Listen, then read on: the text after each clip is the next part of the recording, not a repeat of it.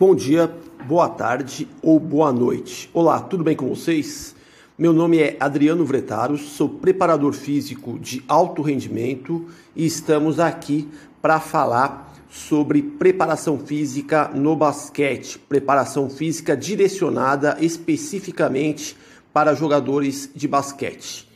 É, pois bem, o tema de hoje que eu pretendo discorrer com vocês é sobre o treinamento da força no basquete feminino. O que será que o basquete é, feminino tem, tem em comum ou de diferente com o treinamento da preparação física do basquete masculino? Quais são algumas particularidades é, das jogadoras de basquete feminino que se diferenciam, que se destacam do basquete masculino e que nós, como preparadores físicos, devemos levar em conta no momento de prescrever, na hora de montar os nossos diferentes programas de treinamento, meios, métodos e sistemas.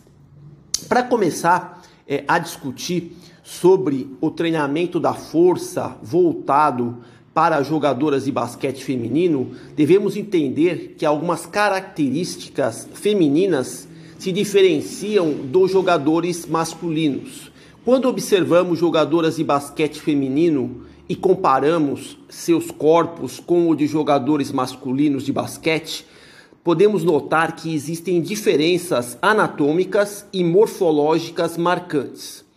Tipicamente, as mulheres atletas são menos fortes que os atletas masculinos. Se pensarmos em termos absoluto, ou seja, força absoluta, isso se deve ao fato de que a força muscular das atletas femininas serem em torno de 40 a 75% da dos atletas masculinos. Isso varia bastante. É até difícil fazer um comparativo.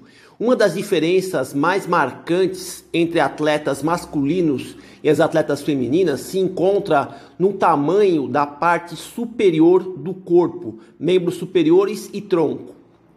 Parece que o principal desafio das atletas femininas é a necessidade de desenvolver os músculos da parte superior do corpo. Até alguns anos atrás, existia um receio infundado por parte das atletas femininas no desenvolvimento da parte superior do corpo, por acreditarem que se, se tornariam grandes demais com aspecto mais masculinizado. Um desenvolvimento maior na força da parte superior é, do corpo das jogadoras de basquete feminino poderia proporcionar é, melhorias no desempenho de algumas tarefas, como os lançamentos e os arremessos é, mais potentes, assim como vencer a força das adversárias em situação de defesa e também de colisões. A força máxima total das atletas femininas é cerca de 60% da força média dos atletas masculinos. Nos membros superiores e no tronco, a força das atletas femininas equivale a 25 a 55% da força dos membros superiores dos atletas masculinos. Todavia, nos membros inferiores, as atletas femininas podem desenvolver níveis de força mais próximo dos atletas masculinos. Porém, assim mesmo são valores considerados inferiores. A explicação para essa possível equiparação de força nos membros inferiores entre atletas masculinos e atletas femininas se deve a uma maior quantidade de massa muscular encontrada nesta região. Para se discutir o tamanho da área de secção transversal, ou seja, a hipertrofia nos membros superiores e membros inferiores, comparando atletas masculinos e femininos, é, um estudo usando é, ultrassonografia evidenciou que o tamanho muscular é, nos membros superiores das atletas femininas é de 68 a 78% dos atletas masculinos. E nos membros inferiores, essa diferença se aproxima de 85 a 92% dos atletas masculinos. Então, nós podemos notar que a diferença de tamanho muscular é mais acentuada nos membros superiores quando comparado com os membros inferiores. As atletas femininas têm menos fibras musculares do que os atletas masculinos. Também é, o tamanho das fibras musculares são menores das atletas femininas. Somando-se a isto, as áreas de secção transversal destas fibras são menores do que as atletas, do que os atletas masculinos. Nesse aspecto, parece que as atletas femininas têm fibra, fibras de contração lenta maiores do que as fibras de contração rápida, o que poderia ser nesse sentido considerado um prejuízo funcional. Por quê? Pois o basquete requer movimentos potentes e explosivos que solicitam preferencialmente das fibras de contração rápida. É, um outro estudo mostrou que as atletas femininas apresentaram valores de força máxima inferiores quando comparada aos atletas masculinos. Em que exercícios? No supino, menos 59%. No agachamento, menos 57%. No levantamento terra, menos 56% e no mid-shimpu menos 53%. É, existem diferenças entre gêneros que também são evidenciadas nos valores de potência muscular, como nos saltos verticais e também nos saltos horizontais, assim como na velocidade de deslocamento e também na agilidade. Por exemplo, o salto vertical médio de jogadores profissionais masculinos gira em torno de 45, 58 centímetros. Esse mesmo salto vertical nas jogadoras de basquete feminino profissional oscila entre 41 a 45 centímetros em média.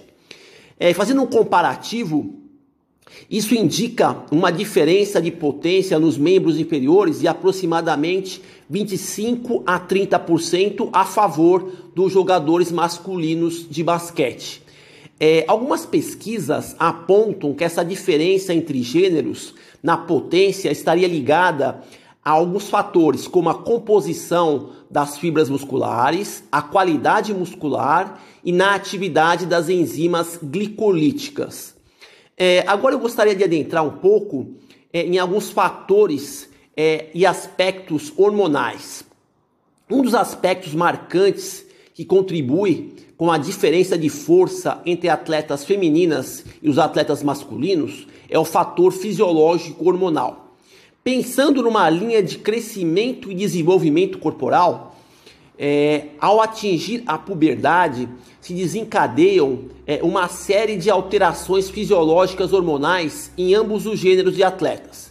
Parece que os hormônios gonadotróficos passam a serem secretados pela hipófise anterior, estimulando o crescimento dos ovários das atletas femininas e os testículos nos atletas masculinos. A partir disso, esses dois órgãos começam a secretar estrogênio no caso dos ovários e testosterona no caso dos testículos.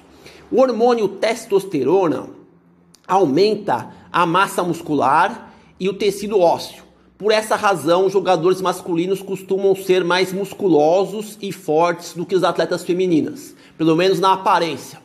Nas atletas femininas, é, o hormônio estrogênio desenvolve as mamas, alarga a região pélvica e aumenta significativamente os depósitos de gordura no quadril e na região das coxas. É, o hormônio testosterona, principal hormônio anabólico masculino, é encontrado em atletas femininas em torno de 10 a 20, por, a 20 vezes mais baixos do que nos atletas masculinos. É, numa visão endócrino hormonal, para compensar a resposta inferior da testosterona, as atletas femininas são mais dependentes do hormônio do crescimento, conhecido pela sigla GH, e do fator de crescimento da insulina, conhecido como IGF-1, para ganhos de força e crescimento muscular, graças à secreção dos mesmos. Também essa resposta do hormônio do crescimento e do IGF-1 nas atletas femininas é dependente de variáveis agudas do programa de treinamento, por exemplo, o volume total da sessão de treino. É, algumas pesquisas relatam que sessões com volumes maiores têm conseguido aumentar a resposta do GH no organismo. Nessa equação hormonal, devemos lembrar de um outro componente, no caso, o ciclo menstrual das atletas. O ciclo menstrual das jogadoras de basquete tem um papel decisivo nessa questão hormonal. Apesar da força não sofrer grandes flutuações significativas durante o ciclo menstrual, algumas considerações quanto à distribuição das cargas devem ser observadas. Primeiro, vamos entender o ciclo menstrual constituído de quatro fases. Fase 1, que é a fase menstrual, que dura em torno de 3 a 5 dias. A fase 2, que é a fase pós-menstrual, que dura em torno de 7 a 9 dias. A fase 3, que é a fase ovulatória, dura em torno de 4 dias.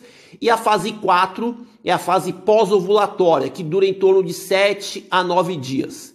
Dentro de um ciclo menstrual constituído de 28 dias, aproximadamente entre 10 a 12 dias, as atletas femininas encontram-se com a capacidade de trabalho reduzida. Isto posto, o ideal seria realizar a distribuição das cargas de treino da seguinte maneira: na fase menstrual e ovulatória, a aplicação de cargas médias. Na fase pré-menstrual, aplicação de cargas baixas. E na fase pós-menstrual e pós-ovulatória, aplicação de cargas elevadas. É, alguns autores defendem a ideia de que as atletas femininas conseguem obter melhorias acentuadas na força após um período de estagnação no desempenho, em que as fibras musculares de contração rápida precisam de um tempo considerável para obter aumentos mais expressivos. É óbvio que o ciclo menstrual e hormonal das jogadoras de basquete possuem ritmos biológicos e características muito individuais. Por isso, alguns autores russos, como por exemplo o professor Andrei Zakharov, propôs montar a periodização das atletas femininas baseado no ciclo menstrual. Sendo assim, a individualização das cargas de treino não deve ser esquecida. Durante o programa de treinamento da força funcional em jogadoras de basquete feminino, podem ocorrer algumas anormalidades menstruais derivadas, por exemplo, da ingestão calórica inadequada, do excesso de treinamento, de fatores psicológicos, do desequilíbrio no balanço hormonal, entre outros aspectos. Daí a necessidade de monitorar essas questões durante os programas de treino da força funcional direcionadas ao jogador, a jogadoras de basquete feminina. É, apesar de várias diferenças aqui apresentadas, quando nós falamos do ponto de vista metodológico, no caso dos meios e métodos de treinamento, é, os programas de treinamento da força voltados a jogadoras de basquete feminino são quase que idênticos aos utilizados pelos jogadores masculinos de basquete. De maneira geral, as jogadoras femininas de basquete têm capacidade de obter ganhos de força absoluta e relativa assim como os jogadores masculinos, num programa de treinamento da força funcional bem estruturado. É claro que esses ganhos de força masculino serão superiores devido às questões anteriormente mencionadas. É, existem exercícios da força funcional multiplanares e multiarticulares que permitem uma transferência mais positiva para as ações motoras específicas do basquete devem ser empregados pelos preparadores físicos que treinam jogadoras femininas. Ainda que o basquete exija a exercitação de uma ampla gama de capacidades biomotoras, é, a força funcional é considerada ainda a base, o alicerce para o posterior aprimoramento de outras valências físicas. Por isso que resolvi discutir a força funcional nas jogadoras de basquete feminino por entender que sem uma fundamentação sobre o tema, os programas de treino podem ficar aquém do considerado ideal para um desenvolvimento máximo. É, agora, é, queria adentrar numa história é, verídica, real, que ocorreu é, com uma jogadora de basquete feminina no ano de 2005. Só para ilustrar essa questão toda que eu falei de ganhos de força, de questões hormonais, menstruais e afins. Então, essa jogadora, é, esse, esse relato verídico, conta que uma jogadora de basquete estava disputando uma competição nos Jogos Abertos do interior. Quando, é, no final da partida, ela teve alguma indisposição, ela não se sentiu bem. Quando ela se dirigiu ao médico, ela descobriu uma coisa interessante: ela estava grávida de sete meses. É, a jogadora achou estranho, pois tomava anticoncepcionais com regularidade e não menstruava há algum tempo. E não havia sentido nenhum sintoma, como enjoos, que indicasse alguma irregularidade. Apenas estava um pouco acima do peso. Eu estou me referindo a essa história para mostrar a complexidade que é lidar com atletas femininas de basquete de alta qualificação, que são submetidas a cargas de treinamento intensas e cujo sistema endócrino e menstrual sofrem flutuações de diversas ordens no decorrer de uma temporada competitiva. Enfim, para concluir, seria interessante que as jogadoras de basquete feminino estejam bem preparadas fisicamente na força para poder proporcionar uma elevação nos níveis de desempenho de outras capacidades biomotoras importantes para o basquete, como a velocidade, a agilidade, a potência, entre outras. Bom, é, o tema de hoje termina aqui. É, espero é, que os temas estejam sendo interessantes. É, agradeço pela atenção, desejo boa sorte e até a próxima.